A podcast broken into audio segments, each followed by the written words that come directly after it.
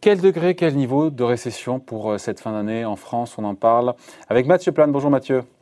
Bonjour David. Directeur adjoint du département analyse et prévision de l'OFC. On a Bruno Le Maire qui nous dit quoi? Qui nous dit euh, prévoir cette année une récession de 11%. Ces chiffres qu'il a sortis, c'était 10% il y a encore de cela euh, quelques semaines. Implicitement, ça veut dire qu'il attend quel niveau de baisse de PIB pour le dernier trimestre. Maintenant qu'on connaît le chiffre du troisième trimestre, cette envolée spectaculaire de plus 18,2% de l'activité, chiffre de l'INSEE, vous qui faites les petits calculs, ça donne quoi implicitement? Quel petit calcul que vous dites. Euh, Implicitement, c'est quand même quelque chose d'une récession très sévère euh, que met le gouvernement. Oui, mais le chiffre, c'est quoi le chiffre? Voilà, je vais vous le dire le chiffre. C'est-à-dire que pour arriver à moins 11, en fait, sachant qu'on connaît à peu près le mois d'octobre, hein, ça veut dire avoir un mois de novembre, euh, décembre, euh, au-delà de moins 15. Et donc euh, sur le trimestre Non, mais sur un trimestre. Et donc sur le trimestre, en taux de croissance, on serait plutôt à moins, entre moins 11 et moins 12. Ah ouais, quand même. Le pire, le deuxième trimestre, le pire, c'était moins, moins 16. C'est ça. Alors c'était, c'était, ça arrivait après un premier trimestre à moins 5,9. Hein. Après, on a eu moins 14 en gros, moins 13,9. donc on était à moins 19% d'activité au deuxième trimestre.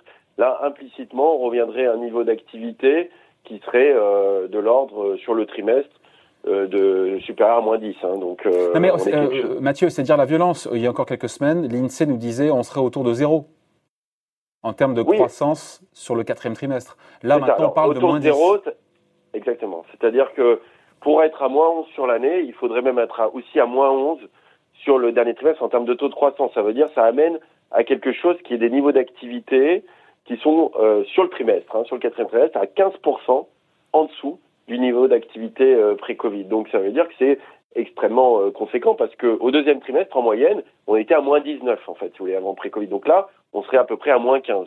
Donc ça veut dire qu'on est dans une situation qui n'est pas extrêmement éloignée du deuxième trimestre. Ben oui, parce qu'attendez, en plus vous prenez quoi Un mois de confinement en, faisant eh ben alors, ce calcul sur le quatrième trimestre de baisse de 11% du PIB Si vous prenez un mois de confinement, vous n'arrivez pas à moins 11 sur l'année.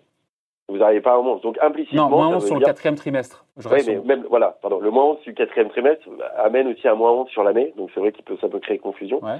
Euh, euh, ce que je veux dire, c'est que pour arriver, étant donné qu'on connaît le mois d'octobre, euh, et qu'on veut arriver à novembre-décembre avec un chiffre à peu près de cette ampleur-là, il faut qu'on ait forcément, implicitement, euh, un confinement qui va au-delà des quatre semaines. On peut même penser qu'il dure sur le mois de novembre-décembre. C'est-à-dire qu'on a un très mauvais mois de novembre et un très mauvais mois de décembre. Alors, pas eh, des niveaux de confinement. Mathieu, Mathieu je vous coupe. donc il y a une contradiction entre, d'un côté, enfin, on nous annonce un, un, confinement euh, libre à chacun d'y croire de 4 semaines mm. minimum. Mais au vu des chiffres implicites et mm. du moins 11% prévu par Bruno Le Maire sur l'ensemble de l'année, et vu qu'on connaît tout jusqu'au mois d'octobre, ça veut dire qu'ils ont prévu, entre guillemets, le gouvernement, un confinement de deux mois, dit indirectement. Indirectement, c'est ça. C'est-à-dire que la, la, grille de lecture qu'on peut avoir, c'est à peu près ça. C'est-à-dire euh, penser que on aura une situation qui sera euh, d'un confinement, en tout cas de niveau d'activité équivalent à un confinement entre guillemets euh, light parce qu'il est moins moins dur qu'au mois de mars, mais qui s'étendra sur le mois de novembre et aussi sur le mois de décembre. Parce que uniquement avec un mauvais mois de novembre, vous n'arrivez pas ce chiffre-là. Donc ça veut dire qu'il faut prolonger euh, cet effet récessif, en tout cas très négatif, aussi sur le mois de décembre. Et donc au final, euh, donc un trimestre, quatrième trimestre à moins 11, contre le pire, c'était, on a dit moins 16, c'est ça? Qu'est-ce qui fait la différence entre les deux, entre le deuxième trimestre à moins 16 de croissance, de décroissance, et le moins 11 du quatrième trimestre? On dit, c'est la question, je me suis dit, mais c'est quoi? C'est, Il est plus light, mais c'est les chantiers, certains disent que le fait que les chantiers tournent, que le BTP tourne, que les écoles restent ouvertes, c'est ça qui explique la, la différence, on va dire, entre l'impact économique que ça a? Oui, il y a, y, a, y a, plusieurs éléments. Alors c'est d'abord, euh, soyons clairs, hein, c'est-à-dire que plus la durée du confinement est longue, plus l'impact économique sera important. Et là, ce qu'on dit, c'est qu'implicitement, on n'est pas sur un scénario de quatre semaines quand on met moins 11 sur l'année. Donc ça, c'est la première chose. En revanche, c'est vrai que l'intensité de perte d'activité, même si elle est très forte, elle est moins forte que ce qu'on a pu connaître dans le premier confinement. Et pour ça, il y a plusieurs explications, mais la principale, c'est effectivement qu'il y a des secteurs d'activité qui continuent à tourner ce qui n'est pas le cas dans, le cas du confinement. Et le BTP, qui représente à peu près 6 points de PIB, est un secteur important. On a dit aussi très clairement que euh, les euh, salariés qui ne peuvent pas télétravailler continueront à travailler euh, dans des mesures de sécurité, etc., mais continueront à travailler, ce qui était beaucoup moins le cas dans le cas du premier confinement. On a l'effet d'offre de travail avec les écoles fermées. C'est-à-dire que dans la première situation, lorsqu'on était en mars, on avait plus d'1,5 million de salariés qui étaient concernés par la fermeture d'école et qui ne pouvaient pas télétravailler, et donc n'ont pas pu travailler. Euh, donc on a moins l'effet sur l'offre de travail, et on voit aussi que même dans les commerces qui sont contraints, on a des formes d'organisation un peu nouvelles, même dans la restauration, avec du click and collect, des choses comme ça. Donc, quelque part, euh, une situation économique extrêmement dégradée, mais quand même, finalement, on continue, à, on commence à s'habituer à ces situations de confinement et donc un confinement dans lequel on a quand même plus de marge de manœuvre que, ce qu'on avait au printemps. Le ministre de l'économie, Bruno Le Maire, hmm, a souligné à juste titre la capacité de rebond de la de l'économie française. Euh, c'est vrai que le plus 18,2% au troisième trimestre est bien supérieur à ce que bon, bon nombre d'économistes avaient prévu. Mais est-ce que ça veut dire pour autant, Mathieu, qu'à chaque fois qu'on va déconfiner, on aura ce puissant rebond? Voilà, parce que ou pas? C'est un vrai sujet ça. Est-ce que ça marche à tous les coups? Eh ben, justement, on va. C'est difficile de, de, Non, non, mais on peut penser que euh, des choses qui sont quand même très importantes, c'est que les mesures prophylactiques hein, qui vont euh, justement contraindre ou pas l'ouverture, fermeture de certains secteurs, euh, savoir si on peut se déplacer, l'offre de travail, en fait, ont un impact direct sur l'économie. Donc là, aujourd'hui, ce qu'on a vu, en tout cas de l'expérience, c'est qu'on est plutôt dans des politiques de stop and go. Hmm. C'est-à-dire, on stoppe l'économie et quand ça va mieux, on déconfine très vite. Ouais. Or, peut-être que l'apprentissage qu'on va avoir aujourd'hui, c'est que ça allait très vite, ce reconfinement, en fait. On voit que encore au mois d'août, on avait très peu de mesures contraintes qui contraignaient en fait nos comportements.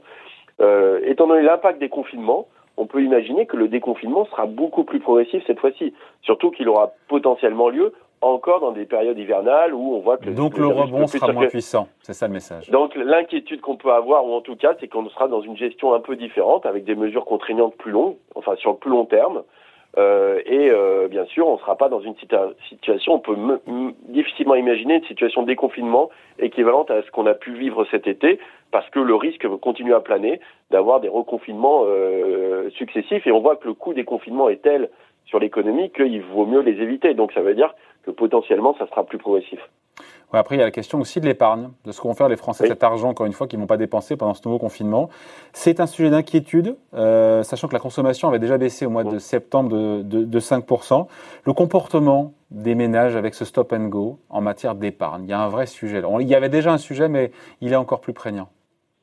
Oui, il est, il est plus prégnant. Il va surtout se poser euh, lorsqu'on aura une situation qui se normalise, parce que là, on voit que cette épargne est une épargne forcée quelque part.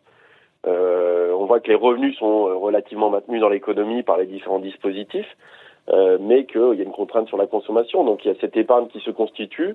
La question, c'est la visibilité qu'auront les ménages en sortie de confinement, justement, sur leur possibilité de reconsommer et qu'est-ce qui peut les attendre dans les mois qui arrivent, avec un enjeu qui est quand même très fort, c'est jusqu'où les pouvoirs publics vont tenir les secteurs à bout de bras, parce qu'on voit que Aujourd'hui, on n'est pas encore dans un euh, scénario de faillite en cascade, de prêts garantis qui ne seraient pas remboursés, etc. Euh, la question, c'est quand on arrivera dans ce scénario-là, c'est effectivement quelles seront les anticipations des ménages par rapport à la situation future du chômage ou leur risque de perdre leur emploi. Et donc, cette épargne qui sera constituée risque bien sûr de se transformer en épargne de précaution. Et cette épargne de précaution, bien sûr, pèse sur la reprise. Y compris, on l'a aussi euh, du côté des, entreprises avec la. Mais j'allais vous le dire, et Mathieu, j'allais vous le dire, euh, ce stop and go aussi, on, mesure mal l'impact que ça va avoir sur l'investissement euh, des entreprises. Et, c'est vrai que c'est une composante qui a rebondi aussi au troisième trimestre. Mais on est toujours à la traîne sur l'investissement. On est 5% en dessous du niveau du quatrième trimestre. A un vrai sujet là aussi. Hein. Oui, oui, il y a un vrai Et on en parlera juste après d'ailleurs avec le président du MELEF Paris, euh, Charles C'est vrai sur l'investissement privé et l'investissement public, hein, d'ailleurs, hein, parce que y compris sur les chantiers d'investissement public, d'infrastructures, etc. On voit au niveau des collectivités locales, mais sur les euh, pour l'investissement privé, on voit que la difficulté euh, aujourd'hui, c'est qu'on a très peu de visibilité au-delà de quelques semaines et que effectivement, vous avez du mal à vous engager sur des gros projets d'investissement qui peuvent vous coûter cher, qui vont entraîner des coûts fixes de remboursement, et alors que vous n'avez pas l'activité en face. Donc c'est vrai que ça, ça, ça, amène à deux choses hein, pour beaucoup d'entreprises dans les secteurs qui sont en difficulté, c'est geler les embauches et geler les projets d'investissement. Donc c'est autoréalisateur aussi par les effets économiques que ça que, que ça génère. On va dire que le seul secteur qui peut à peu près euh, s'en tirer dans cet investissement, c'est plutôt le BTP. On voit qu'il y a quand même des efforts assez importants pour que le BTP euh, tienne le coup. Il faut savoir que le BTP, ça représente plus de 40% de l'investissement en France, hein, globalement. Euh, et donc ça c'est important euh, de, de, de, le souligner, mais surtout le, le reste, on voit qu'on a un vrai risque de report de projets d'investissement euh, et ça, ça a des effets bien sûr important sur l'économie. Ce que je retiens, je retiens beaucoup de choses de ce qu'on s'est dit, on va se quitter là-dessus, Mathieu, mais que cette prévision de décroissance de Bruno Le Maire, encore une fois, pour celles et ceux qui nous rejoignent, de 11%, donc récession de 11% sur l'ensemble de l'année, ça sous-entend un confinement de deux mois. Implicitement, on peut dire ça. En termes de perte d'activité, on, imagine des contraintes qui sont euh, lors d'un confinement de, deux mois, oui. Voilà, merci beaucoup. Explication point de vue signé Mathieu Plein, directeur adjoint du département d'analyse et prévision de l'OFCE. Merci Mathieu. Merci David. Bonne journée.